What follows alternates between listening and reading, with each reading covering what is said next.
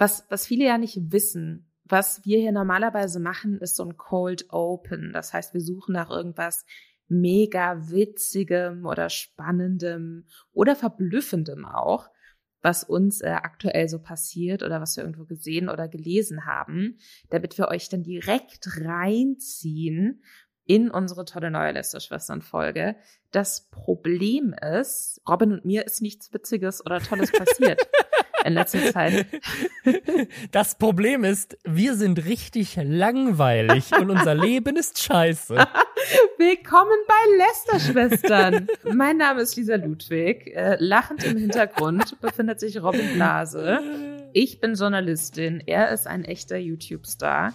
Und wir lästern jede Woche über die großen Influencer-Themen bei TikTok, YouTube, Instagram und wo sich Menschen im Internet sonst noch so fotografieren und abfilmen, um Geld zu verdienen. Wir freuen uns sehr, wenn ihr uns zum Beispiel bei Spotify abonniert, denn selbst wenn nichts Geiles in unserem Leben passiert, im Internet passiert immer irgendetwas und ich habe das Gefühl, wir erleben heute einen wütenden Robin Blase. Und das, das ist neu für mich. Das finde ich gerade aufregend. Oh, es gibt, es gibt so zwei Themen, die mich richtig aufgeregt haben diese Woche. Wir haben nämlich eine Menge Sachen dabei, unter anderem eine Instagramerin, die ich noch nicht kannte, Lisa Ray, die hat sich aufgeregt darüber, dass sie nicht bei ihrem Nachbarn filmen durfte. Und ich finde es ein bisschen skurril. Außerdem haben in den USA äh, zwei der größten Influencerinnen einen Shitstorm, weil sie zu einer Party eingeladen wurden.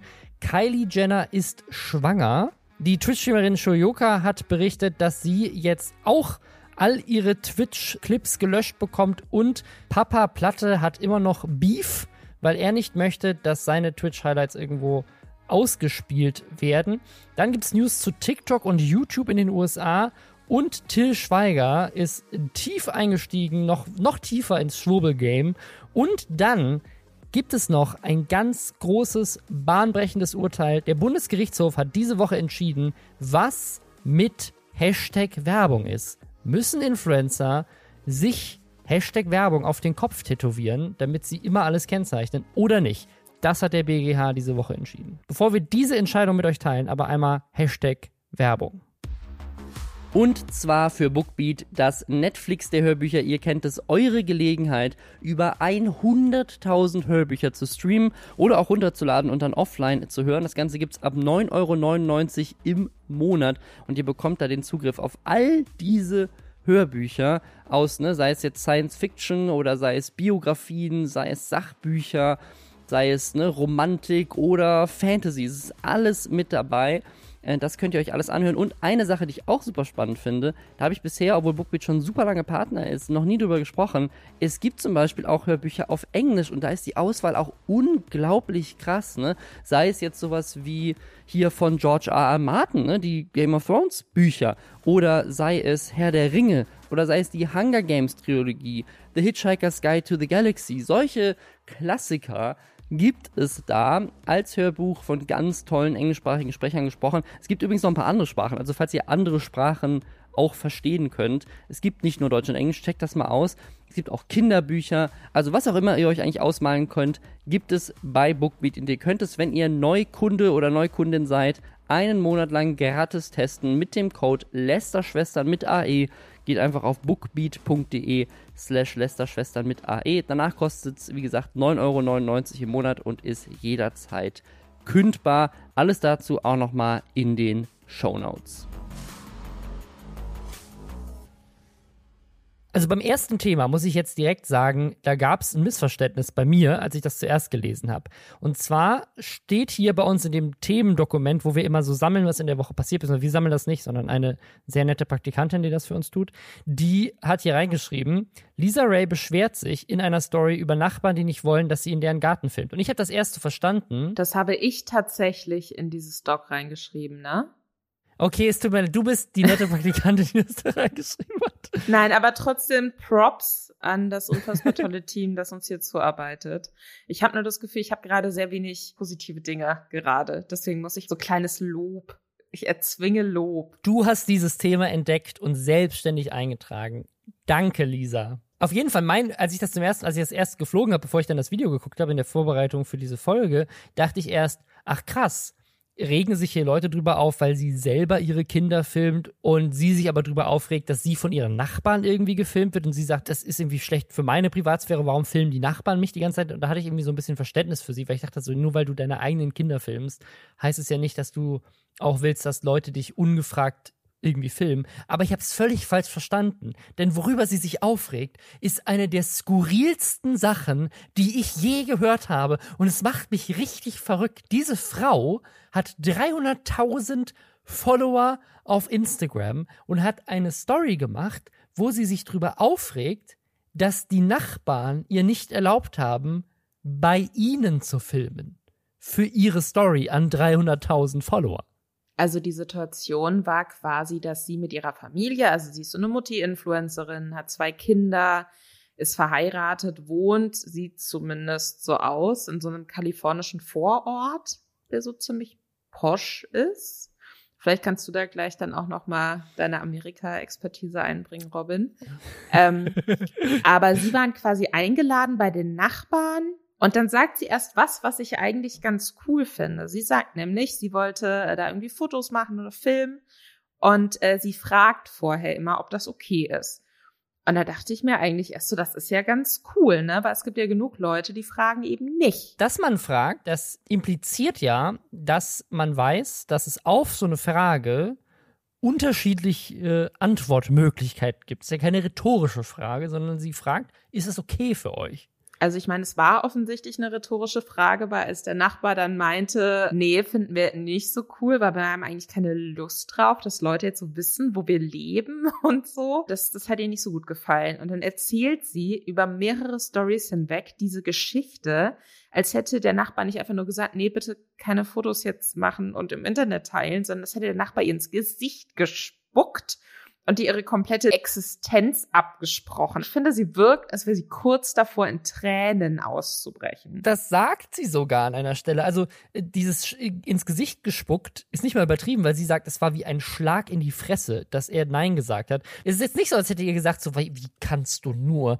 deine Kinder filmen, du Mutti-Influencerin, bäh, dein Job ist kacke, sondern nee, sorry, wir sind sehr private Leute, kannst du bitte nicht unseren Garten filmen? Danke, dass du gefragt hast. Ich möchte es eigentlich nicht, aber ne? Sie sagt dann also mit ein Grund, warum sie das nicht wollten, ist, weil sie hat beiden, hey, dann können vielleicht Leute rausfinden, wo wir wohnen.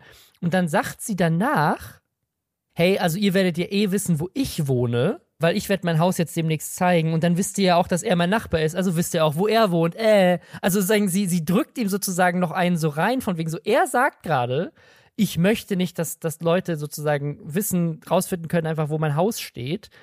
Und du machst es dann ja indirekt durch diese Story öffentlich und machst ja genau das, was er nicht wollte. Wenn seine größte Angst tatsächlich war von den Nachbarn, dass Menschen im Internet wissen, dass er irgendwie gedoxt wird, hat sie das ja jetzt, weil es hätte ja nie jemand gewusst, dass er Nein gesagt hat. Das heißt, es hätte auch niemand gewusst, dass es ihr Nachbar ist, mit dem sie irgendwie ein Problem hat. Aber durch diese Story doxt sie ihn ja, was dessen größte Angst war. Ich finde das richtig krass asozial. Ich habe mir noch so ein paar andere Stories von ihr angeguckt. Also sie wirkt in ihrer, sie macht immer sehr viele Stories von allem, was ich jetzt so gesehen habe, redet dann aber auch immer so sehr angestrengt und sehr schnell und erzählt auch alles so sehr detailliert. Wir nehmen diesen Podcast, das kann man jetzt einfach mal sagen, damit die Leute mit den Timelines nicht durcheinander kommen. Äh, ein Thema dieses Podcasts werden wir in zwei Tagen erst aufnehmen, weil dann eben erst ein Gerichtsurteil da ist. Für euch macht das keinen Unterschied, ihr hört alles in einem Rutsch. Aber diesen Teil jetzt gerade nehmen wir am Mittwochabend auf. Und zum jetzigen Zeitpunkt noch hat sie mehrere Stories online, wo sie einfach darüber spricht, dass sie nach einem Jumpsuit sucht, aber keinen findet. Und zwischenzeitlich war sie auch noch beim Arzt. Und man hat wirklich das Gefühl, man wird so alle drei Sekunden geupdatet, was sie gerade tut. Unabhängig davon, dass was natürlich nichts mit dem Alter zu tun hat. Das ist eine erwachsene Frau, ne? Die ist nicht 20. Ich würde sagen, die ist so Richtung Ende 30, würde ich jetzt einfach mal sagen. Ne? Also erwachsene, gestandene Frau und scheint einfach wirklich das Bedürfnis zu haben, alles unbedingt teilen zu müssen. Und wenn sich ihr da jemand in den Weg stellt oder einfach das Recht anwendet zu sagen, ich möchte nicht Teil deines Geltungsbedürfnisses sein, dann ist es für sie das Allerschlimmste der Welt. Und am Ende dieser Story, eben wo sie sich über diese Nachbarn aufregt, macht sie dann nochmal nachdringlicher, wie, was für ein schlimmes, einschneidendes Erlebnis das für sie war und fragt dann noch so ihre Follower, ja, wann habt ihr mal so richtig, was sagt sie? Was war die krasseste Ablehnung, die ihr je erlebt habt? Ja, genau. So als wäre das das Schlimmste gewesen, was ihr bisher im Leben passiert ist. Sie sagt auch, dass sie dann nachdem der Typ Nein lieber nicht gesagt hat, wäre das ein richtiger Schlag in die Fresse gewesen. Ich war danach fünf bis zehn Minuten lange zu Tode beleidigt. Zu Tode beleidigt, weil der Typ gesagt hat, mir ist meine Privatsphäre wichtig sie, ihr sagt, sie sagte, sie musste sich zusammenreißen, weil ihr die Tränen schon fast hochgekommen sind.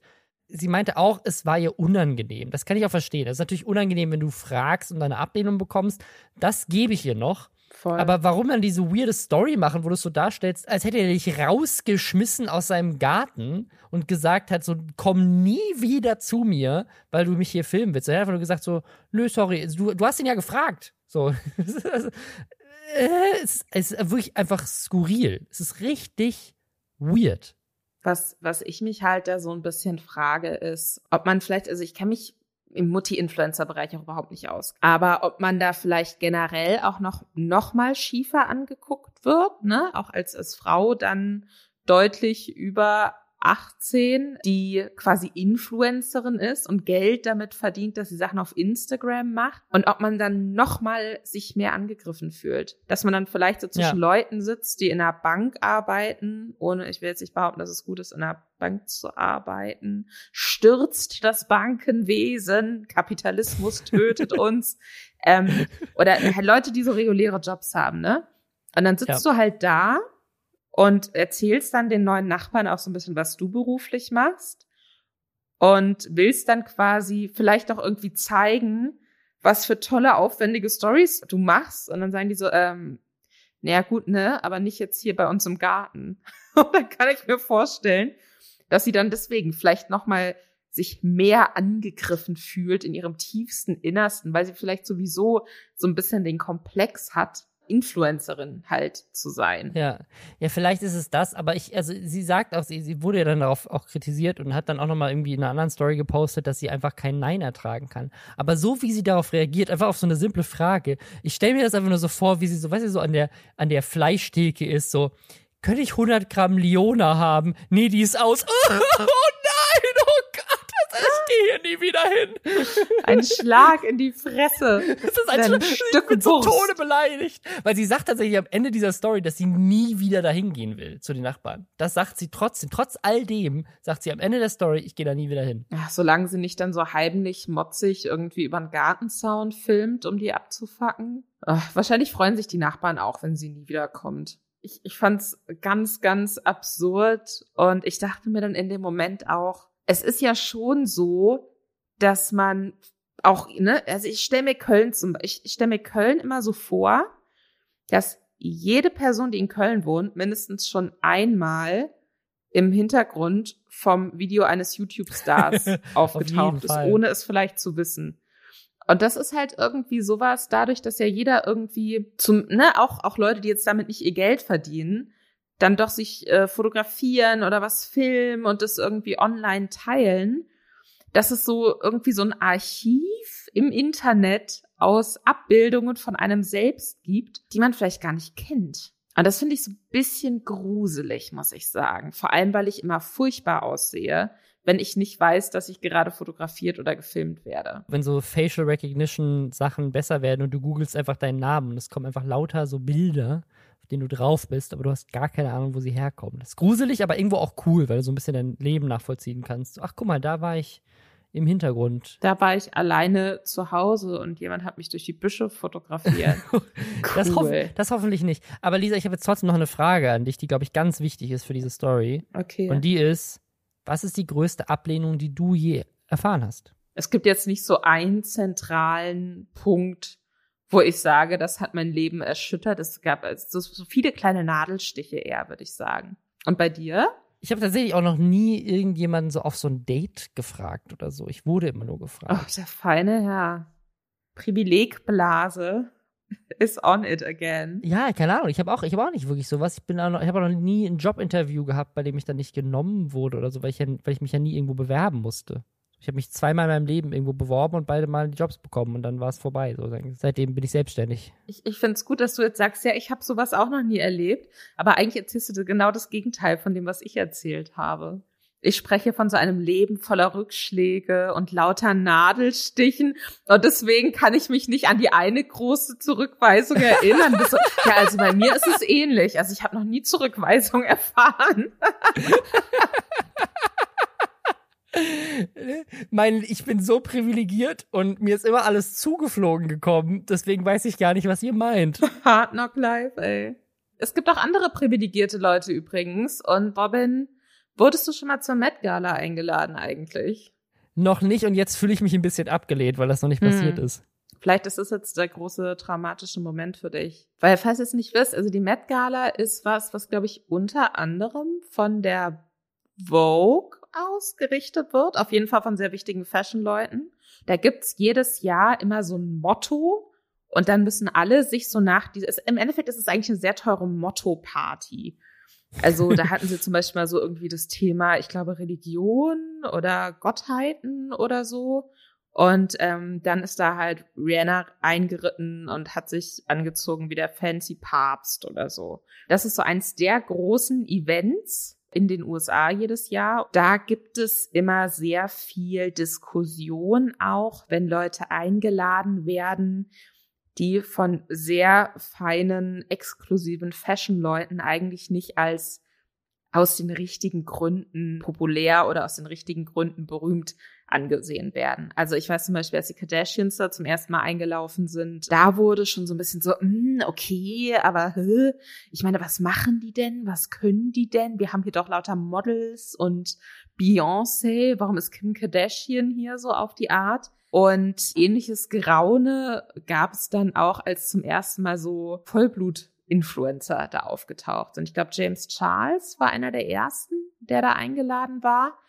Und ähm, dieses Jahr sollen wohl auch unter anderem Addison Ray und Emma Chamberlain und Charlie D'Amelio eingeladen worden sein. Also so die sind alle von TikTok, oder? Ich bin ja nicht auf TikTok, Robin. Die sind alle von TikTok, ja. Edison Ray hat aber jetzt, äh, nee, Emma Chamberlain nicht, die ist von YouTube, aber Edison Ray hat jetzt auch eine Netflix-Serie, äh, oder nicht? Hat die nicht Ein so einen Netflix-Film? Der äh, furchtbar sein soll, habe ich gehört.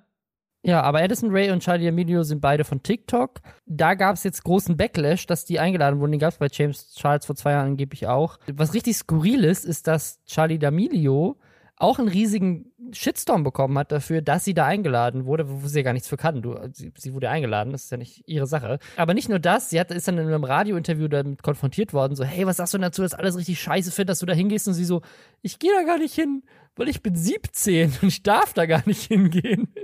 Ja, es ist sicherlich ja auch irgendwie ein bisschen so eine Neiddebatte, kann ich mir vorstellen. Ich glaube aber generell, und korrigiere mich da, wenn du da einen anderen Eindruck hattest, aber das war ja von Anfang an auch, also erste Leute über Social Media wirklich so richtig viel Kohle gemacht haben und richtig populär, groß im Mainstream irgendwie wahrnehmbar waren. Ähm, dann fing es ja schon an mit, ja, die können ja nichts, Punkt eins wofür sind die eigentlich berühmt? Das wird besonders gern Frauen meiner Erfahrung nach vorgeworfen. Ne? Auch schon früher so, wenn Leute aus Reality-Shows oder Models, die dann auch Schauspielerinnen geworden sind, da, da gab es dann immer ganz viel so den Vorwurf, ja, die dürfen doch nur stattfinden, weil die schön sind, aber eigentlich können die gar nichts. Ein bisschen so eine ähnliche Attitude, finde ich, gab es auch immer gegenüber Influencern. Zum Teil wahrscheinlich auch, ne? Zu Recht. Es gibt ja auch genug Leute, wo man sich nicht so ganz sicher ist, warum die so eine riesige Reichweite für sich generiert haben, während andere, die mega geilen Shit machen oder Sachen, die ich jetzt als sehr gut und wertig wahrnehme, nicht ansatzweise diese Reichweite haben. Aber ich finde schon, ich finde, das Jahr 2021 ist nicht mehr das Jahr, wo man sich noch hinstellen kann und sagen kann, also verstehe ich ja überhaupt nicht, warum Leute, die im Internet groß sind, relevant sind. Die dürfen doch nicht auf solche Galas eingeladen werden. Das, das finde ich, ist für mich so 1990. Ich finde das auch richtig skurril und vielleicht hat das damit was damit zu tun, dass es irgendwie so die Modebranche ist und vielleicht haben die da noch mal eine andere Einstellung. Was ich aber auch super seltsam finde, weil Mode ja auch in letzter Zeit irgendwie gefühlt extrem von Influencern auch irgendwie beeinflusst wird und die auch einfach große Namen, also auch umgekehrt, dass einfach große Models sind auch immer große Social Media Stars eigentlich. Also deswegen verstehe ich gar nicht, also warum das so ein Konfliktthema ist. Es gibt immer noch natürlich eine Menge Leute, das hat man jetzt bei dem neuesten Rezo-Video gesehen, die überhaupt nicht verstehen, was das eigentlich ist mit diesen Internetmenschen und warum es die gibt und was für einen Einfluss die haben und was das alles soll. Aber ich finde gerade in dem Kontext, wo sagen, ja auch, wie du gerade schon meintest, die Kardashians eingeladen werden und wurden, warum man sich da aufregt, dass irgendwelche TikTok-Stars da jetzt auch hin dürfen, verstehe ich nicht so ganz. Ich muss sagen, ich hätte mein, mein eigentlicher Wunsch früher immer, ne? Also ich weiß, die Met Gala ist für mich außerhalb sämtlicher Erreichbarkeit. Aber ich hatte Anfang, so mit 19, Anfang 20 war mein größter Wunsch, da war ich noch so musikjournalistisch unterwegs, auf die Echo Aftershow Party zu kommen. Die hat da immer an der Messe Berlin stattgefunden und es gab natürlich Bändchen und es gab immer erst diese sehr langgezogene, unfassbar langweile, äh, langweilige Awardverleihung, zu der niemand gehen wollte.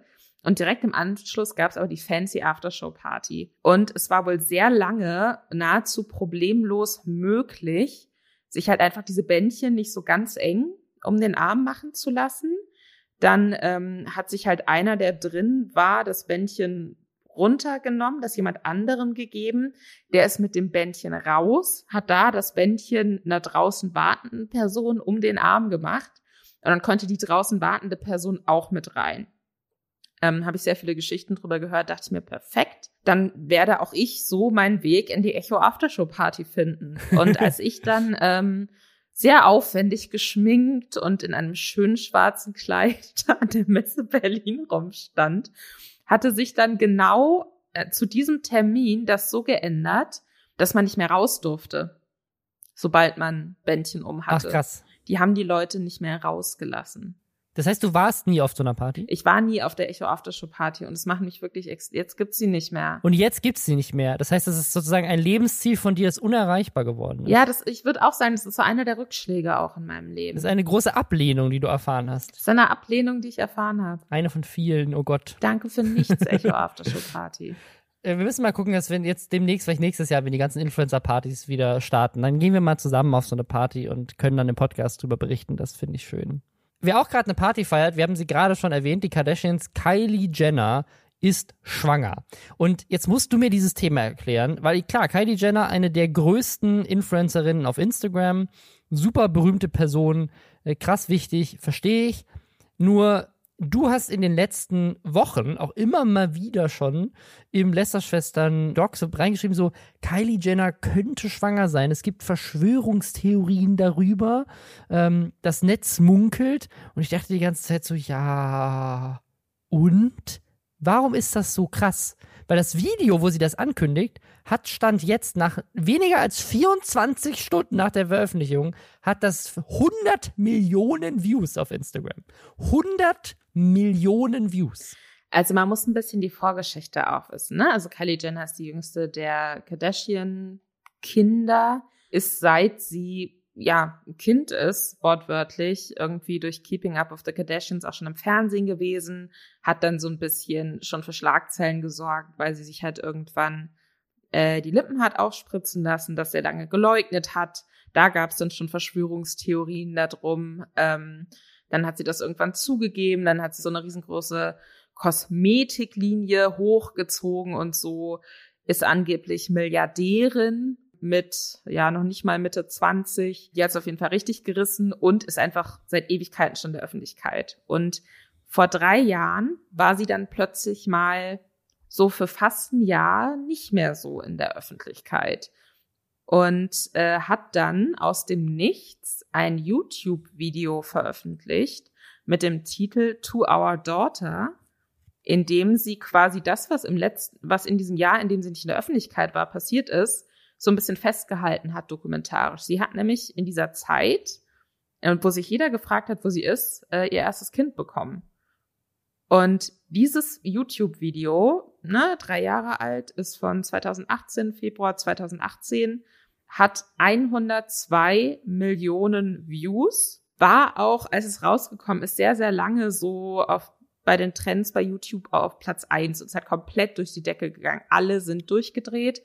Ich habe es damals auch geguckt und ich glaube, ich habe auch ein bisschen Tränen in den Augen gehabt, weil es war schon sehr süß gemacht. Als es dann jetzt kürzlich anfing, dass halt auch so über Paparazzi-Kreise und so so verlautbart wurde, okay, Kylie Jenner war jetzt länger nicht mehr so auf Partys und so unterwegs.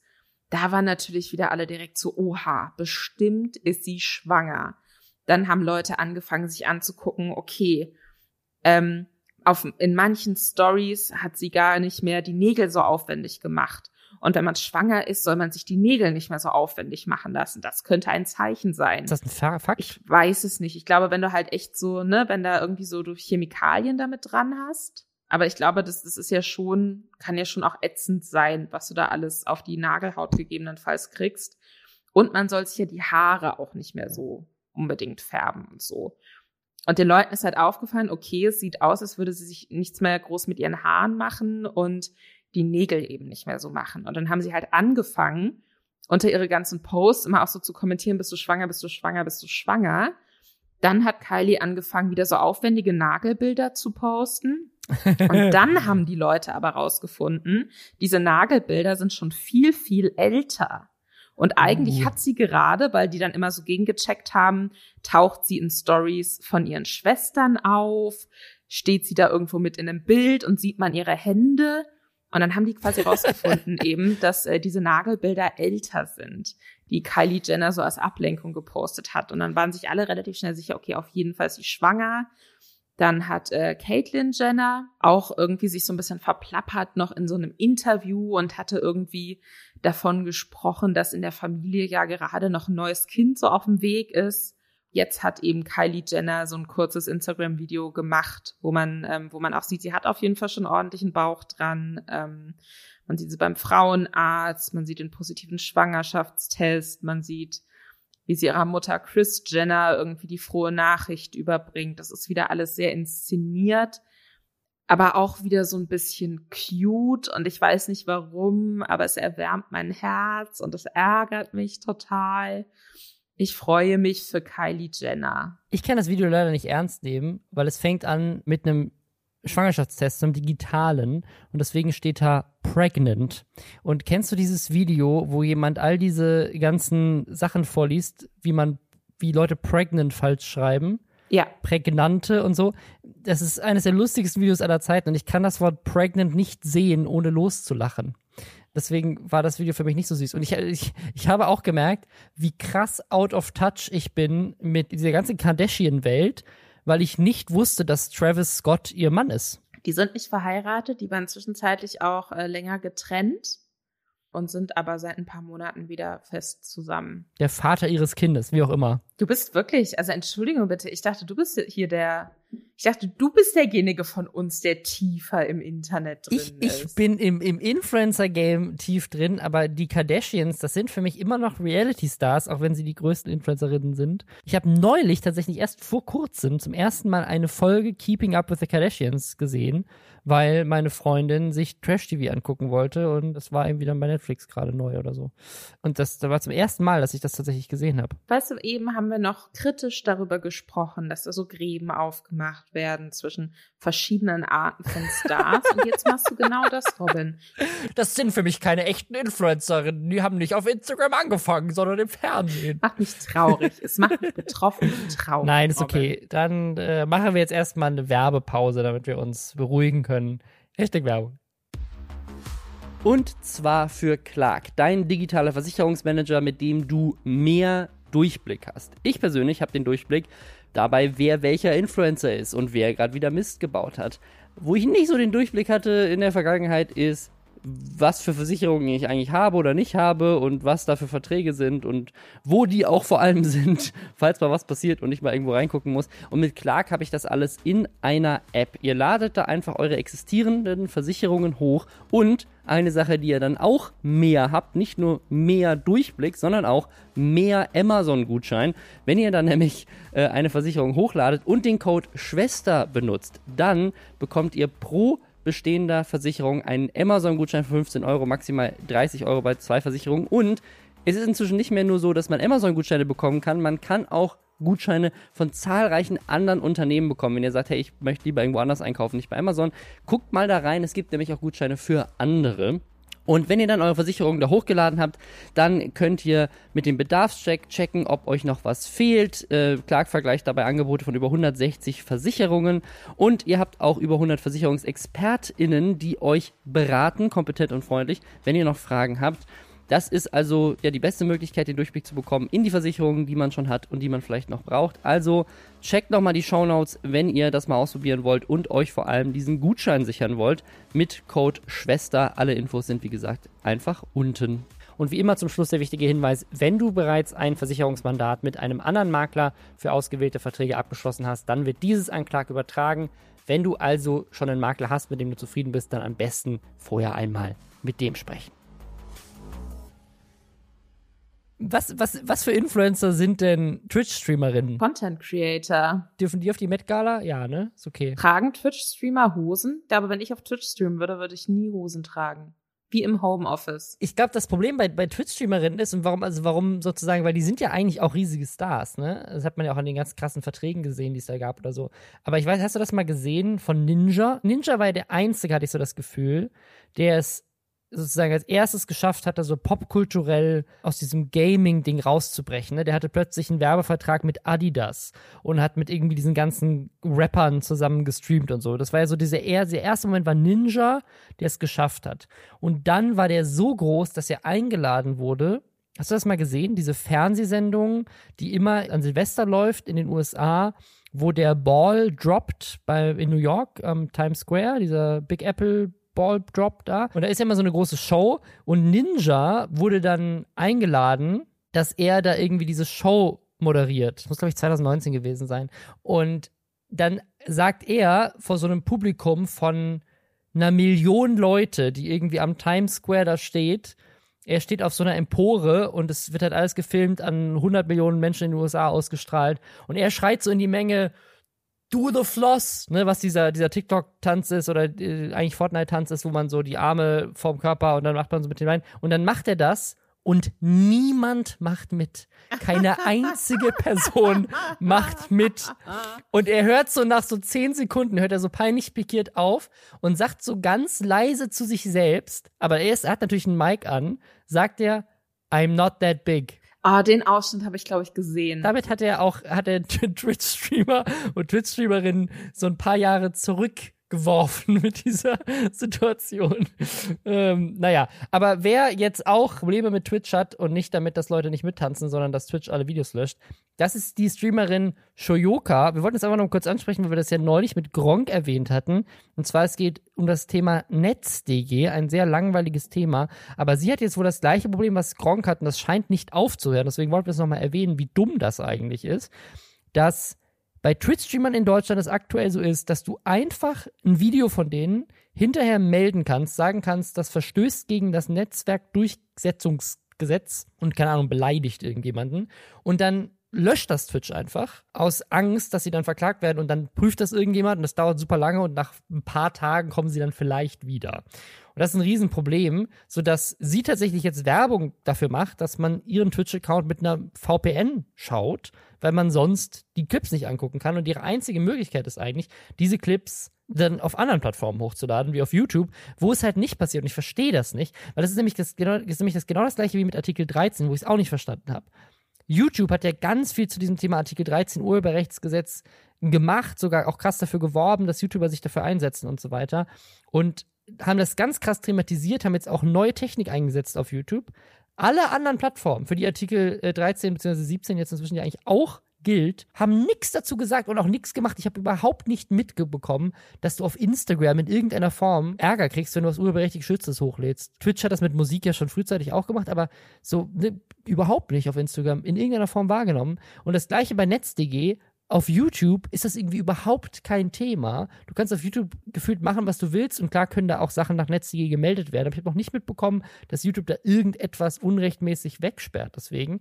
Und dann hast du aber Twitch auf der anderen Seite, wo das die ganze Zeit passiert. Ich verstehe nicht, warum die Plattformen anscheinend so völlig unterschiedliches Verständnis davon haben, wie man diese Gesetze umsetzen muss und trotz dieses völlig unterschiedlichen Verständnisses ja auch nicht auf den Sack bekommen. Also einer von beiden muss ja falsch liegen und müsste deswegen ja eigentlich mal verklagt werden, passiert aber nicht. Ich finde es halt bei äh, Shoyoka vor allem deswegen so schade, weil die auch auf Twitter oft Hate kriegt von irgendwelchen Trollen, weil die sich halt so sehr positiv und fördernd so gegenüber LGBTQ ausspricht und feministisch äußert und einfach, ich mag die richtig gerne, ich feiere die richtig krass, hab die auch schon persönlich kennengelernt. Ich finde die richtig cool, die sagt ganz, ganz tolle, wertvolle Sachen. Ich wünschte, ich wäre mit Anfang, Mitte 20 so klug gewesen wie sie. Kann mir halt vorstellen, dass wenn natürlich dann so Leute, die sie eh scheiße finden, wissen, sie können sie mega einfach ihrer Plattform so ein bisschen berauben, dann nutzen die das natürlich besonders aus.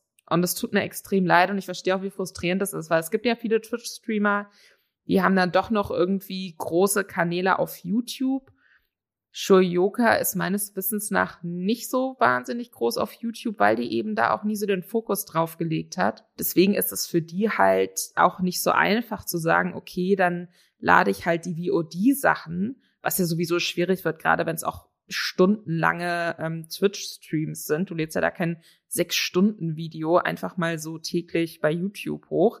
Aber auch unabhängig davon, die, die hat's nicht so einfach, dann da so ihre Highlight-Clips hochzuladen und da dann nochmal ordentlich Klicks zu sammeln, wie das jetzt zum Beispiel so ein Papa Platte macht, der eben auch auf YouTube ähm, da nochmal ordentlich Reichweite mit abgreifen kann, wenn Twitch ihm da irgendwie ins Bein schießt. Das äh, ist eine gute Überleitung, weil nämlich Papa Platte ja auch aktuell Beef hat. Wir hatten das neulich mal kurz schon angesprochen. Und zwar der, der gesagt, er möchte nicht mehr, dass diese ganzen Highlight-Kanäle seine Clips nutzen, um dann quasi damit halt ihm eigentlich vorwegzunehmen, dass er das auf seinem eigenen YouTube-Kanal auswertet. Und ich habe auch gerade noch mal bei Nindo geguckt. Hungriger Hugo, so dieser Nummer 1 Twitch-Highlight-Video-Kanal, der ist aktuell auf Platz 6 der erfolgreichsten Kanäle in Deutschland. Also wenn man sich anguckt, das ist hier bei Nindo die Statistik, welche Kanäle in Deutschland die meisten Views immer nach fünf Tagen haben, da ist Hungriger Hugo auf Platz 6. Also das, der geht richtig durch die Decke. Und da verstehe ich, dass jemand wie Papa Platte sagt, so, ja, warte mal, das möchte ich nicht so gerne. Das ist aber dann noch weiter eskaliert, das haben wir bisher nicht erzählt, das können wir jetzt kurz vielleicht ergänzen. Und zwar hat Papa Platte nämlich wohl nochmal in einem Stream gesagt, dass er es auch blöd findet, wenn diese Highlight-Kanäle dann Business auf den Nacken der Streamer aufbauen. Also er hat da zwei Beispiele genannt. Ein Streamer, der seine Musik promotet hat und sein, oder seinen Twitch-Stream und einen, der wohl auch ein Placement gemacht hat dann und damit halt dann Sachen verkauft hat. Und es gibt halt mehrere von diesen Leuten, die natürlich jetzt mit dem Erfolg, den sie als Cutter haben, die einfach mal Clips zusammengeschnitten haben, äh, mit erfolgreichen Social Media Kanälen jetzt anfangen, sozusagen auch sich selbst mehr in den Vordergrund zu rücken und damit auch sich selbst zu einer Personality zu machen und daraus Profit zu schlagen, dass sie sehr erfolgreich mit diesen Highlight-Dingern was aufgebaut haben. Da gab es dann Drama mit Kuchen TV, der da gesagt hat, nee, Papa Platt ist abgehoben und dann gab es da irgendwie Beef dazwischen und das ist jetzt immer noch so eine, so eine Debatte aktuell. So dürfen Clips von, an, von anderem Content, dürfen die einfach genommen werden und ausgewertet werden? Von solchen Kanälen oder nicht? Ist das Content Klau? Und das, was ich so faszinierend finde an dieser ganzen Debatte ist, dass ja ganz viele dieser Streamer, die ja in diesen Highlight-Kanälen auch verwertet werden, ja gleichzeitig auch immer Reaction-Content machen. Voll. Was ja nichts anderes ist, eigentlich, auf eine andere Art und Weise. Mit dem Content anderer Leute mehr Content zu produzieren. Ich bin jetzt auch kein Fan von diesen Twitch-Highlight Kanälen, weil, weil die mir zum Teil auch so sehr gewollt edgy sind, auch in ihrer Ansprache. Aber wenn jetzt jemand zum Beispiel sagt, ich schneide aus Twitch-Highlights, schaffe ich so ein eigenes Werk. Und ich habe da irgendwie eine Schöpfungshöhe auf Basis der Werke anderer irgendwie noch mit eingebracht. Dann würde das für mich auf einer ähnlichen Stufe stehen wie jemand, der äh, auf Videos anderer Leute reactet und da halt so sein eigenes Ding noch mit reinbringt. Ich finde das auch mega schwierig.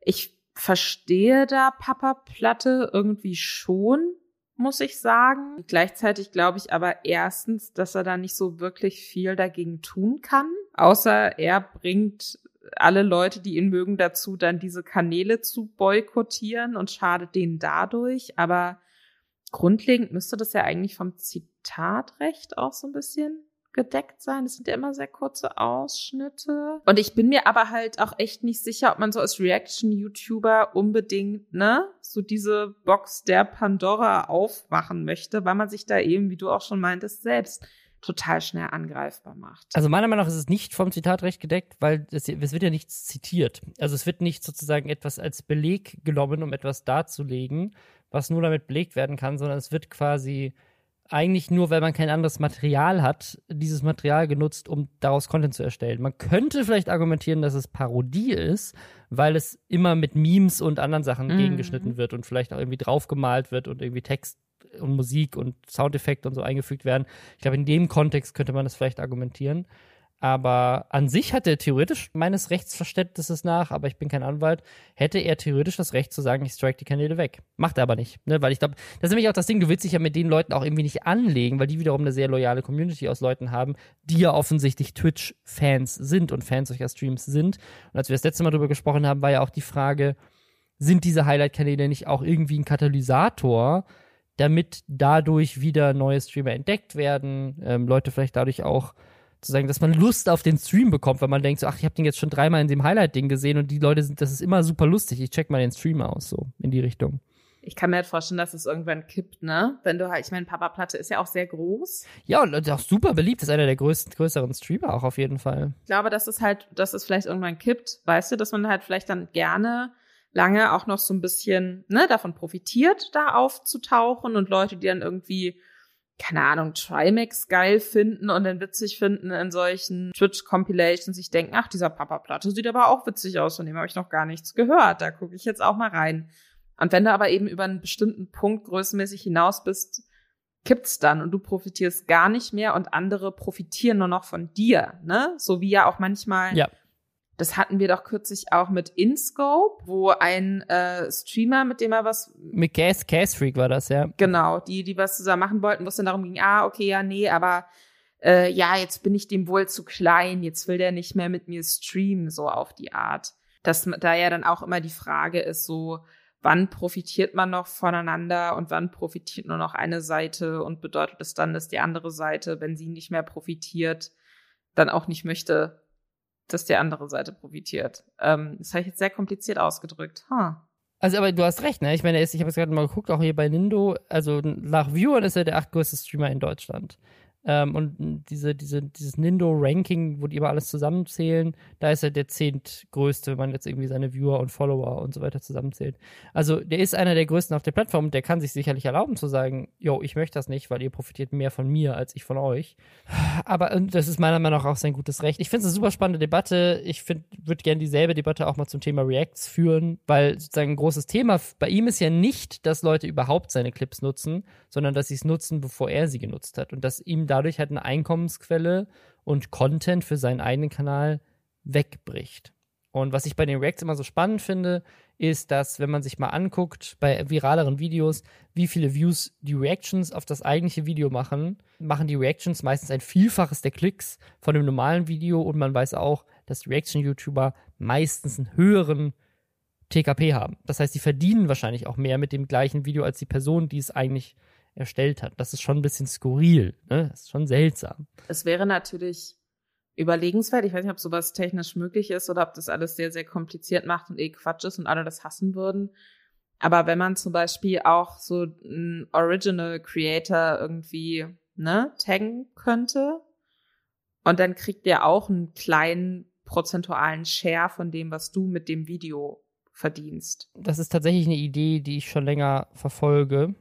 Was natürlich blöd wäre, wenn man auf Leute reactet, die man hasst und die man kritisiert, wo man sich dann vielleicht fünfmal überlegt, ob man jetzt wirklich äh, Ausschnitte von denen zeigt, um ein kritisches Video zu machen, weil man denen nicht noch zusätzlich irgendwie Geld in den Arsch blasen möchte. Aber gerade wenn das wirklich eher so, oh, wir gucken jetzt, hey, Stream, wir gucken jetzt ähm, gemeinsam lustiges Video, dann wäre es ja eigentlich nur fair, wenn der Urheber des lustigen Videos davon auch was hat. Oder alle Leute gehen einfach zu TikTok.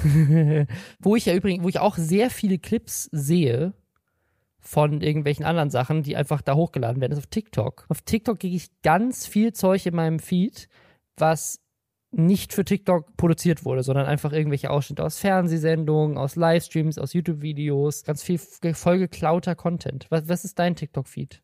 Äh, ich habe keinen TikTok-Feed, weil ich nicht bei TikTok bin. ähm, aber ich habe ich hab so, ich habe so ein bisschen so komplett andere Experience, weil ich auf Instagram und YouTube Content sehe, der für TikTok produziert wurde. Ich glaube auch dieser Push, Kurzform-Content auf allen Plattformen zu machen. Also, dass TikTok angefangen hat zu sagen, ja, wir lassen jetzt, wir werden jetzt immer länger. Also TikTok spielt ja angeblich, angeblich damit, dass man auch bei ihnen 10 Minuten Content hochladen kann inzwischen. Ja, sie haben es ja jetzt vor kurzem auf 3 Minuten von einer Minute hoch erhöht. Dann hat Instagram Reels angefangen mit 15 Sekunden und 30. Jetzt kann man bei Instagram Reels auch eine Minute machen. Und dann gibt es YouTube Shorts, die auch eine Minute machen. Und das hat auch in meiner Wahrnehmung dafür gesorgt, dass es nicht irgendwie so eine Grenze zwischen Plattformen gibt, sondern Instagram Reels und YouTube Shorts bestehen zu 100% aus Content, der für TikTok gemacht wurde. ist irgendwie ein bisschen seltsam. Aber jetzt kriegst du auch da deinen TikTok-Content, ohne die App runterzuladen.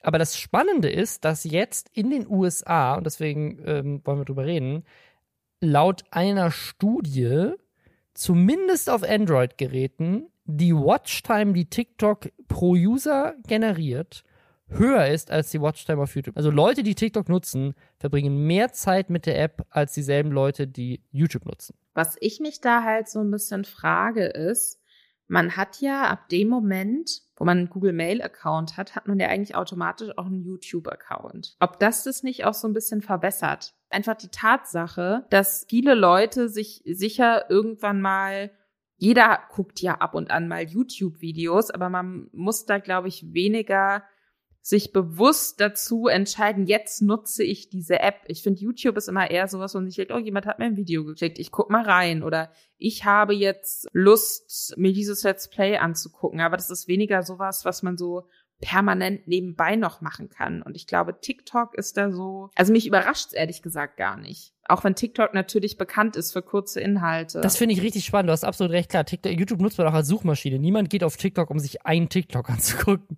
So, ich lade mir jetzt die App runter, guck mir ein Video an, sondern das machst du bei YouTube. Bei YouTube kriegst du einen Link geschickt, guckst dir ein Video an oder suchst irgendwas, guckst dir ein Video an, brauchst ein Tutorial für irgendwas und guckst dir ein Video an. Die Videos sind dann zwar länger meistens, aber du hast absolut recht. Wenn du TikTok nutzt, dann nutzt du es, um es wirklich auch zu nutzen. Dann guckst du auch intensiv TikTok als Beschäftigung. Und das ist bei YouTube in Teilen anders bei den Milliarden von Usern, die es hat. Da hast du, das finde ich, das finde ich einen spannenden Punkt, ja, weil ich hatte nämlich tatsächlich kurz Angst gehabt, weil YouTube natürlich ja auch ganz viel von seinen Metriken an dieses Watchtime-Thema immer geknüpft hat und auch Werbeeinnahmen und so weiter immer daran geknüpft hat, dass Leute mehr und mehr und mehr Watchtime generieren. Da macht es mir so ein bisschen Sorge, als jemand, der auf TikTok zwar auch unterwegs ist, aber YouTube immer noch so als Hauptplattform nutzt, zu sehen, dass TikTok eventuell YouTube verdrängen könnte, da habe ich ein bisschen Angst vor, ehrlich gesagt, weil ich finde, dass YouTube immer noch eine Nische füllt, die TikTok nicht füllt, nämlich längerer Content. Die Art von Content, die ich mache, funktioniert nur in Teilen auch auf TikTok. Deswegen fände ich es sehr schade, wenn YouTube tatsächlich wirklich quasi gegen TikTok ablosen würde und Leute rüberwandern und Leute sagen, ich gucke jetzt kein YouTube mehr, ich bin immer nur noch auf TikTok. Das fände ich sehr schade, weil ich finde, da, da geht dann sowas wie, keine Ahnung, die Zerstörungsvideos von Rezo, sowas auf TikTok ja nicht machbar. Da brauchst du eine Plattform, die über die Suche funktioniert, die Longform-Content gut kann. Und deswegen wird YouTube, glaube ich, auch nie weggehen. Aber ich finde es schon interessant zu sehen, dass vielleicht, wenn jetzt junge Menschen sagen, ah, ich bin gar nicht mehr auf YouTube, ich gucke Videocontent, das gucke ich auf Netflix und auf TikTok oder sowas. Ne? Das fände ich schon sehr schade. Und da habe ich ein bisschen Angst vor. Deswegen habe ich ein bisschen Angst gemacht. Aber du hast mir jetzt diese Angst ein bisschen genommen. Ah, das freut mich. Ich suche die ganze Zeit, weil ich, es gibt so einen äh, TikToker, den liebe ich über alles und der lädt seine Sachen auch auf YouTube hoch und schneidet dann halt so mehrere TikToks aneinander. Und der ähm, vermittelt so sehr, sehr unterhaltsam Tierfakten. Und er macht es so sehr schnell und auch immer so ein bisschen apokalyptisch und wütend und erzählt auch, wie so, was so sehr gruselig ist an so sehr süßen Tieren. Ich habe auch sehr viele neue Dinge über Pferde erfahren, zum Beispiel. Casual Geographic heißt er. Casual Geographic? Er hat 1,1 Million ähm, Subscriber bei YouTube mittlerweile auch. Hat krasse Aufrufzahlen auf seine Videos. Die sind immer so keine Ahnung, acht bis 15 Minuten lang. Es sind aber auch gute Titel und Thumbnails. Das erste, was mir hier angezeigt wird, ist Why this animal is a war criminal. Ja, das ist einfach geil. Okay. Why moose are the greatest threat to national security. Also der ist unfassbar witzig. Das ähm, ist meine heutige TikTok-Empfehlung. Wisst ihr, was ihr jetzt auch angucken könnt demnächst? Einen neuen Film. Ein Film, der mich extrem aufregt. Ihr habt euch im Reddit auch schon intensiv drüber aufgeregt. Und zwar der Film Eine andere Freiheit. Da gibt es jetzt einen Trailer zu. Und das ist ein ich würde mal sagen, Querdenker-Impfgegner-Film. Und was ihn so besonders macht, ist, dass Till Schweiger darin zu Wort kommt und sich gegen Impfungen für Kinder ausspricht. Und das hat ihn jetzt so ein bisschen noch tiefer in die Schwurbler-Ecke reingedrückt, als er eh schon war, nachdem er irgendwie mit Boris Reitschuster zusammen Fotos gemacht hat. Und das ganze Ding ist so ein bisschen seltsam. Auf der einen Seite, es lässt es so darstellen, als gäbe es irgendwie so Zwangsimpfungen für dreijährige Kinder, was ja überhaupt nicht der Fall ist. Auf der anderen Seite sind da auch Dinge drin, wo es gar nicht darum geht, so, ja, okay, sollte man jetzt seine Kinder impfen oder nicht? Das können ja alle Eltern selber entscheiden. Es wird da sicherlich irgendwann eine Empfehlung geben von der Impfkommission, wenn die Kinder jetzt unter zwölf sind, vielleicht dann auch irgendwann, wenn das irgendwie ausgiebig getestet wurde und die Risikoabwägung sagt, ja, macht mehr Sinn, die Nebenwirkungen sind weniger statistisch wahrscheinlich als ein schwerer Verlauf, dann vielleicht gehe ich jetzt aktuell gar nicht mal von aus, mal gucken. So, äh, das ist ja die eine Sache, aber was ich so spannend finde, ist, dass ja dieselben Leute, die diesen Film machen, sich die ganze Zeit darüber aufregen, dass andere Menschen ihnen aufzwingen wollen, dass sie sich impfen müssen, aber jetzt machen sie einen Film, wo sie sagen, lasst eure Kinder nicht impfen, was ja genau das, das ist ja das Gleiche. Also sie versuchen jetzt ihre Meinung anderen aufzuzwingen. Es ist so dumm. Und was richtig dumm ist, ist eine Stelle, die mich extrem aufgeregt hat. Und das, das ist wirklich, die ist richtig lächerlich seltsam. Also zum einen, die Leute, die da zu Wort kommen, sind teilweise halt einfach Schauspieler und Schauspielerinnen. Die, also warum sollte ich die ernst nehmen? Das verstehe ich nicht. Also es gibt auch Schauspieler, die schon mal kluge Dinge gesagt haben, aber in der Pandemie hat sich gezeigt, dass viele eher zu nicht klugen Dingen neigen. Die Leute, die bei mir mit auf der Schauspielschule waren, ich sage das jetzt liebevoll, weil ich die alle sehr mag die sind nicht wegen einem hohen NC auf dieser Schauspielschule gewesen. Also, du kannst doch einfach Schauspieler sein, wenn du willst. So, du musst dafür nicht wissenschaftlich arbeiten können. So, das ist nicht relevant. Aber hier die Miriam Stein, die eine Schauspielerin ist, die regt sich drüber auf und das wird dann, dann wird, dann halt so plötzlich so impfgegnermäßig in diesem Trailer. Die sagt nämlich, Sie regt sich auf darüber, dass es Werbung gibt für die Impfung. Der Werbespot, muss man auch zugeben, der Werbespot, den sie da zitiert, der ist aus Österreich und der ist tatsächlich sehr, sehr dumm. Aber was, was, was sie sagt ist, warum braucht eine Impfung, die effektiv ist und vor einer gefährlichen Krankheit schützt, eine solche Werbekampagne. Wenn ich mich in einem abstürzenden Flugzeug befinde, dann brauche ich ja auch keinen, der da rumhüpft und sagt, willst du einen Fallschirm oder willst du keinen? Und das, das sozusagen lässt es so wirken, als würde sie sagen, ja, die Impfung scheint ja nicht zu wirken, weil sonst müssten sie ja keine Werbung dafür machen, weil in einem Flugzeug würde ja auch jeder wissen, es wirkt und deswegen will jemand, jeder einen Fallschirm. Also es ist so ein bisschen seltsam, so, also, oder als würde sie denken, die Pandemie existiert nicht, weil das Flugzeug stürzt nicht ab. Und es ist so dumm, finde ich, weil bist du schon mal auf der Autobahn gefahren und hast da Werbetafeln gesehen, dass man langsamer fahren soll? Oder hast du schon mal gesehen, dass an jedem Bahnhof so ein Poster klebt, dass man bitte Verhütungsmittel benutzen soll, wenn man sonst AIDS bekommt? Gib AIDS keine Chance. Also es gibt ja wohl eine Milliarde Werbekampagnen für Dinge, die bewiesenermaßen besser sind, weil Leute dumm sind. Deswegen gibt's das weil Leute einfach sagen, die machen es trotzdem. Du musst ja Leute darauf hinweisen, hey, übrigens, yo, Geschlechtskrankheiten sind nicht so geil, vielleicht benutzt du lieber ein Kondom. So, weil ne, es gibt ja, es hat jetzt nicht unbedingt was mit Dummheit zu tun. Manche Leute sind auch einfach, dann ist es dann, die sind besoffen und haben irgendwie, denken sich, ach komm, jetzt das eine Mal. Und dann kriegen sie eine Geschlechtskrankheit. Deswegen braucht es auch Werbung, dass Leute in solchen Momenten denken, so, warte mal ich denke an das Poster. Also weißt du nicht, ich finde es so dumm zu sagen, man darf nicht für Sachen werben, die funktionieren. Das äh, schließt das auch Produkte aus. So darf ich jetzt, also ich, ist einfach dieses ganze Video, es regt mich so auf. Diese ganze Impfgegner-Scheiße und diese dummen Schauspieler, die da, also ich, ich, ich macht es so wütend. Ich finde es einfach, ich habe einfach, ich, ich kann einfach nicht mehr, habe ich so das Gefühl. So, ich, ich will einfach nicht mehr damit regelmäßig konfrontiert werden. Dann ist dieser Post im Reddit auch noch viral gegangen und war auf Reddit auf der Startseite und dann kamen lauter Leute, die angefangen haben, so teilweise den Holocaust zu relativieren in unser Subreddit und haben angefangen zu sagen, ja, das ist wie damals in 1933. Jetzt darf Till Schweiger nicht mal mehr sagen, dass er seine Kinder nicht impfen will, was er überhaupt nicht das ist, was er sagt. Er möchte das. Äh, ach, boah, ich. Äh, das sieht auch einfach wirklich nach so einem Amateurfilm aus, ne? Finde ich ganz, ganz weird. Sieht noch mal irgendwie Billo-mäßiger aus als diese andere vermeintlich kritische Lockdown-Kampagne mit Jan-Josef Liefers und so. Und ähm, die Produktionsfirma heißt Schutzfilm. und was mir und ich bin auf ihrer Website, was mir sehr, sehr gut gefällt, ist Sie haben so einen Reiter, der heißt Erwachsenenfilm. Ja? Ich natürlich direkt draufgeklickt, weil ich dachte, das geht um Pornografie. Aber nein, man kann quasi jemanden mieten von dieser Produktionsfirma. Und ich lese jetzt vor, was da steht. Wollen Sie einen ganzen Tag lang jammern oder sich gezielt verirren? Ihr ultimativer Enthüllungsfilm.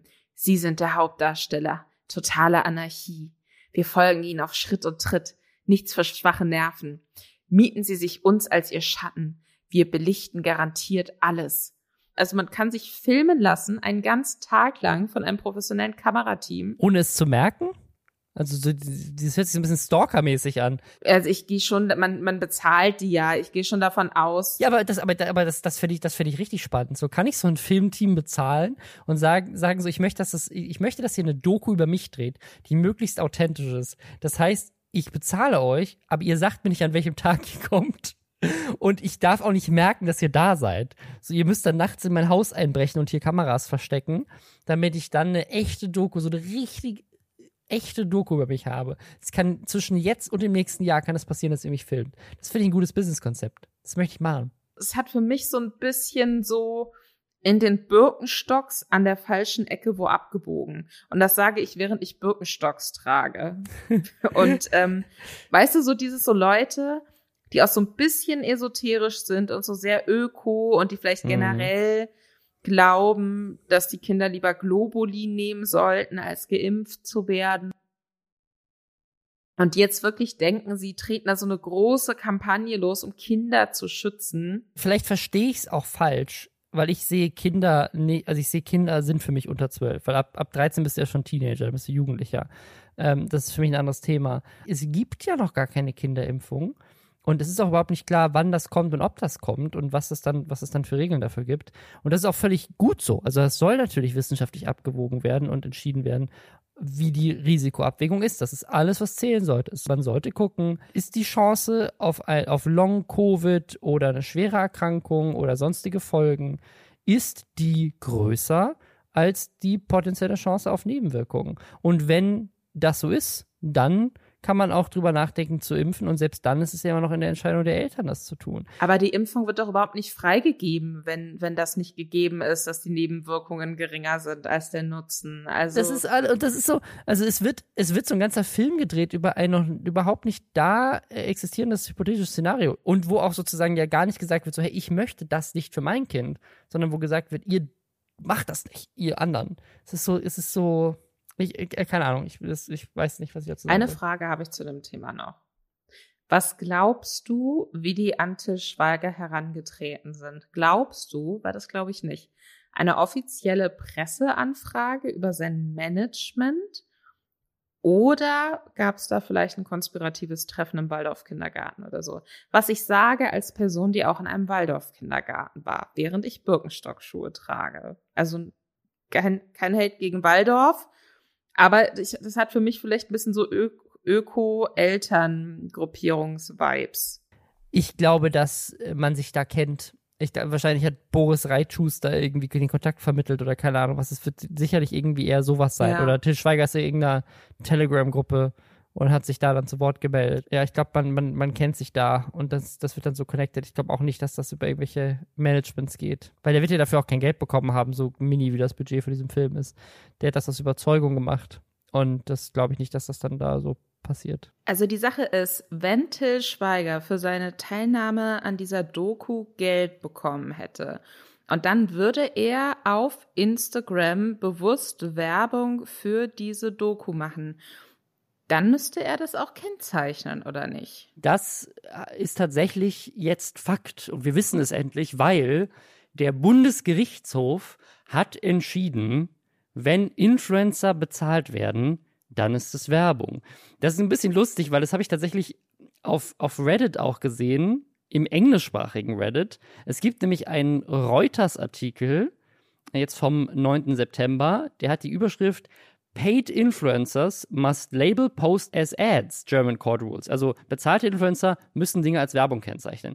Und was auf Reddit dann passiert ist, das war sowohl im, im World News Reddit als auch im News Reddit, als auch im Technology Reddit. Also ist richtig durch die Decke gegangen, weil plötzlich die ganzen Amerikaner da meinten, ja gut so, da, was fällt den deutschen Influencern ein, bisher alles nur als Schleichwerbung zu machen? Endlich sagt mal ein Gericht, dass das anders sein muss.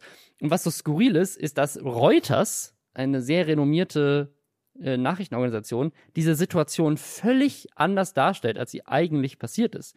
Was nämlich der BGH jetzt entschieden hat, ist das Umgekehrte, nämlich dass Influencerinnen, die in der Vergangenheit dafür abgemahnt und teilweise auch vor Gericht dafür bestraft wurden, dass sie Dinge nicht als Werbung gekennzeichnet haben, damit Recht hatten. Sie müssen Dinge nicht als Werbung kennzeichnen.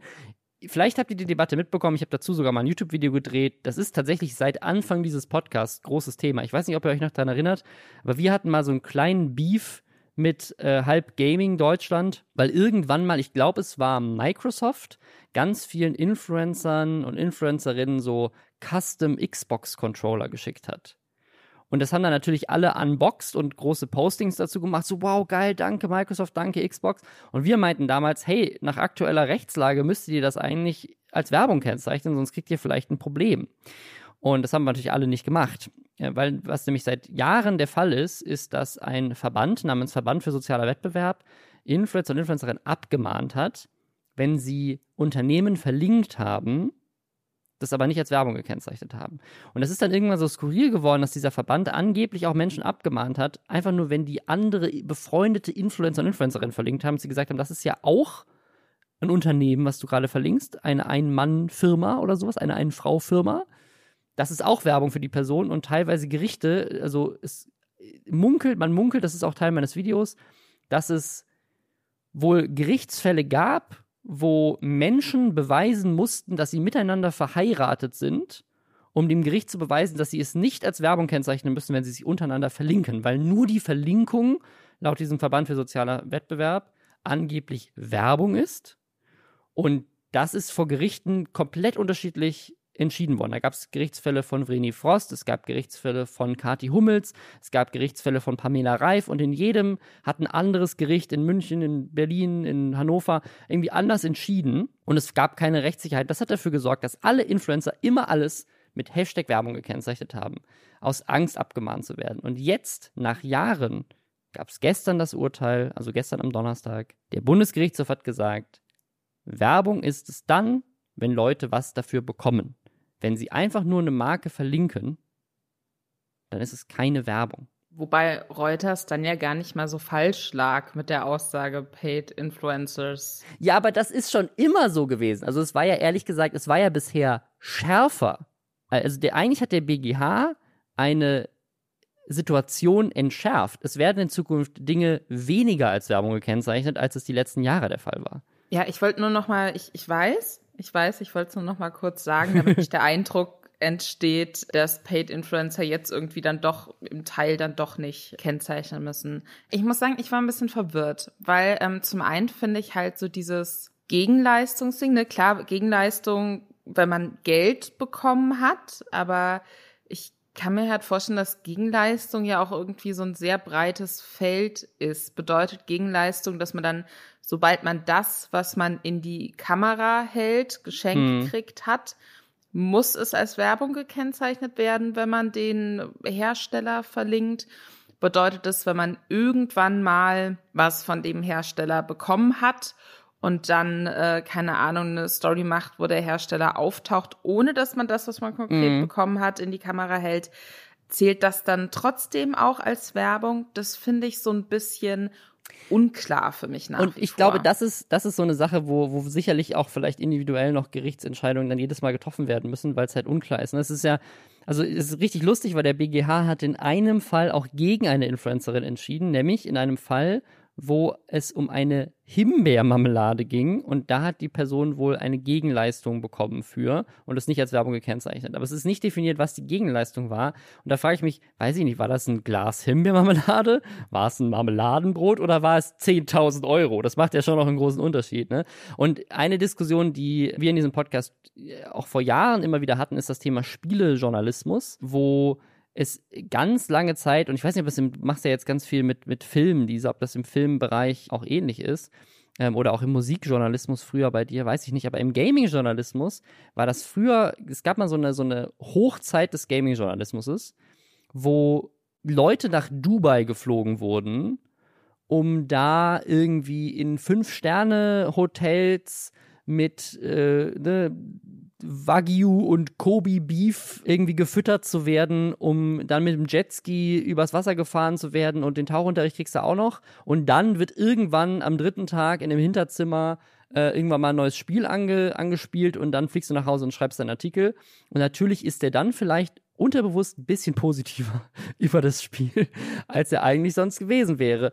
Und das ist im, im, im Autojournalismus sehe ich das ganz viel noch. Ich habe das bei mehreren Influencern jetzt in letzter Zeit gesehen, dass sie von Mercedes eingeladen wurden zu diesem Reveal von der Mercedes, neu, dieser neuen E-S-Klasse. Da sind die auch in eines der teuersten Hotels der Schweiz geflogen worden. Ne? Das ist ja generell ähm, ein Ding gewesen. Im Musikjournalismus war das früher riesengroß. Da hattest du die fancysten Partys, die man sich überhaupt noch vorstellen kann. Ich bin dafür leider zu jung.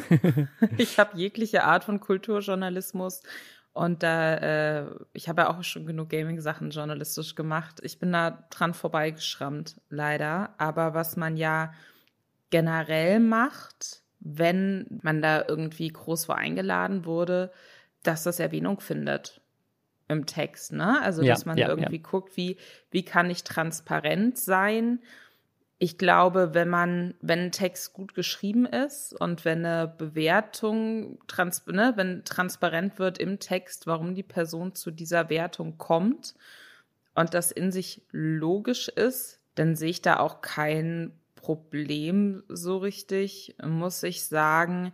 Schwieriger fände ich, wenn über gewisse Missstände zum Beispiel nicht berichtigt wird, weil man halt so buddymäßig unterwegs ist mit Leuten, die da PR für einen Entwickler machen oder so. Ne, da, da gibt's ja auch immer wieder den Vorwurf. Da habe ich jetzt aber, muss ich sagen, so auf den Gaming-Seiten, die ich so frequentiere, ähm, nicht so wirklich viel den Eindruck, dass da lieber die Klappe gehalten wird. Um, es ist immer eher so ein Vorwurf. Es ist eher immer ein Vorwurf, der gemacht wird wenn, wenn Geld geflossen ist oder wenn es Gegenleistungen gab, dann auf jeden Fall als Werbung kennzeichnen. Aber es gibt noch einen anderen Fall, wo man gegebenenfalls Hashtag Werbung sagen muss. Und zwar, wenn man kein Geld für die Verlinkung einer Marke bekommen hat, aber trotzdem zu werbend wirkt. Und das finde ich sehr spannend. Und das ist auch schon immer so gewesen. Das ist nämlich ganz spannend. Also es gibt ja, also die Problematik in diesem Fall ist, dass es eigentlich um zwei unterschiedliche Gesetze geht. Ne? Das eine ist das, was die Landesmedienanstalten beobachten. Ähm, das heißt sozusagen Medien, ne? Telemedien, wie die mit Werbung umgehen und was Schleichwerbung ist und so weiter. Und das machen die Landesmedienanstalten. Ja, und da gibt es auch schon seit langer, langer Zeit einen Leitfaden, wo genau das auch drinsteht. Du ne? darfst nicht zu positiv über etwas berichten, selbst wenn du dafür Geld bekommen hast. Ich glaube, ganz früher stand auch mal drin, dass geldwerte Leistungen bis 1000 Euro noch okay sind. Das haben sie dann irgendwann rausgenommen, weil das auch nicht ganz so richtig war. Ich glaube, man muss einfach für sich selber und im Zweifel auch einfach bei den Landesmedienanstalten nochmal nachfragen. Hey, äh, ist das jetzt eine Gegenleistung? Habe ich jetzt ein Glas Marmelade von denen geschickt bekommen per Post?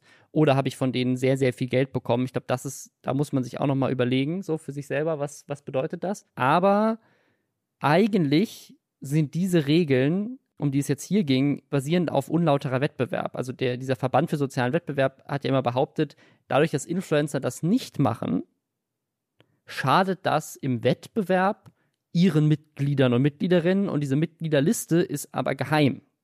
Äh, und die kennt man manchmal, wenn man, weil sie manchmal vorgelegt werden muss. Also man findet Quellen dazu, aber öffentlich ist sie eigentlich nicht. Und äh, man munkelt, dass da sehr viele Verlage drin sind, die halt sozusagen eine klassische Anzeigenwerbung machen für ihre Magazine und Zeitungen und so. Und dass die halt versuchen, damit Influencern auch zu schaden. Und auf der anderen Seite gibt es auch die Behauptung, da würden sich halt einfach Anwälte dran bereichern an solchen Abmahnungen. Ne? Aber ähm, An sich, was der BGH jetzt entschieden hat, ist eigentlich das, was die Landesmedienanstalten schon immer einfordern. Also eigentlich wurde jetzt eine Unklarheit, die durch den, dieses unlautere Wettbewerbgesetz ähm, geschaffen wurde, äh, oder die da war deswegen, wurde jetzt ausgeräumt und jetzt, das, was ich jetzt jedem Influencer oder jedem Influencerin empfehlen würde, ist, redet mit den Landesmedienanstalten, wenn ihr unklar seid und guckt auf diesen Leitfaden. Und eigentlich sollte man dann keine Probleme haben, weil der BGH jetzt eigentlich entschieden hat, das, was die Landesmedienanstalten schon immer machen, trifft eigentlich auch für unlauteren Wettbewerb zu. Wenn ich das richtig verstanden habe, ich bin kein Anwalt, fragt eure Landesmedienanstalten. Vielleicht wäre das aber noch so eine schöne kleine, ähm, weiß ich nicht, Nebeneinkommensquelle für dich, dass du so halbjuristische, ich glaube, es ist so Beratung auf Augenhöhe mit, ähm, weiß ich nicht, werbestarken Influencern führst. Ich glaube, das ist, äh, das ist dann rechtlich sehr schwierig. Da ich, müssen sie vorher irgendwas unterschreiben, dass ich für nichts hafte, aber. Aber ist es nicht so wie Leute, die, ähm, die keine psychologische Ausbildung haben, aber sich dann einfach irgendwie, keine Ahnung, Coach für mentale Belastungsstörungen oder so nennen und dadurch, dass sie sich Coach nennen, brauchen sie keine Ausbildung und können es einfach behaupten? ich glaube, das, was du beschreibst, ist, trifft auch auf Heilpraktiker zu. ja, genau, genau. Äh, ja, egal. Das heißt vor allem eine Sache, finde ich. Also unser Fazit von diesem Gerichtsurteil ist, ihr dürft jetzt unglaublich viel Werbung machen für die Lester-Schwestern. Ihr dürft uns auf Social Media promoten und Tweets und Instagram-Stories zu uns machen. Ihr dürft euren Freundinnen und Freunden erzählen, dass sie Lester-Schwestern hören sollen. Und ihr müsst es nicht kennzeichnen. Ihr dürft, ihr kriegt nichts von uns. Ihr dürft es einfach machen. Außer ihr werdet zu werblich, ne? Okay, ihr müsst, ihr müsst, ihr müsst sagen, Lester-Schwestern ist sehr gut, aber mehr nicht. Weil mehr, mehr wird zu werblich. Uns hat kürzlich auch jemand gezeichnet, das fand ich sehr, sehr süß. Ähm, wir freuen uns immer. Wir freuen uns aber auch generell über euren Input. Das heißt, wenn euch bestimmte Themen fehlen oder wenn ähm, ihr das Gefühl habt, es sind Themen, die immer wiederkehren, die für euch nicht so spannend sind oder so, dann schreibt uns gerne. Und bis dahin wünschen wir euch erstmal noch ein schönes Wochenende, oder Robin? Hashtag Werbung fürs Wochenende. Weil Wochenende sind sehr, sehr geil. Das ist übermäßige Werbung für Wochenenden. Ich kriege einen Gegenwert tatsächlich vom Wochenende auch. Ich kann einfach lange schlafen und das kann man nicht in Geld aufwiegen. ja, auf jeden Fall. Sehr viel Entspannung. Bitte zeigt uns nicht an, weil wir fürs Wochenende geworben haben. Bis nächste Woche.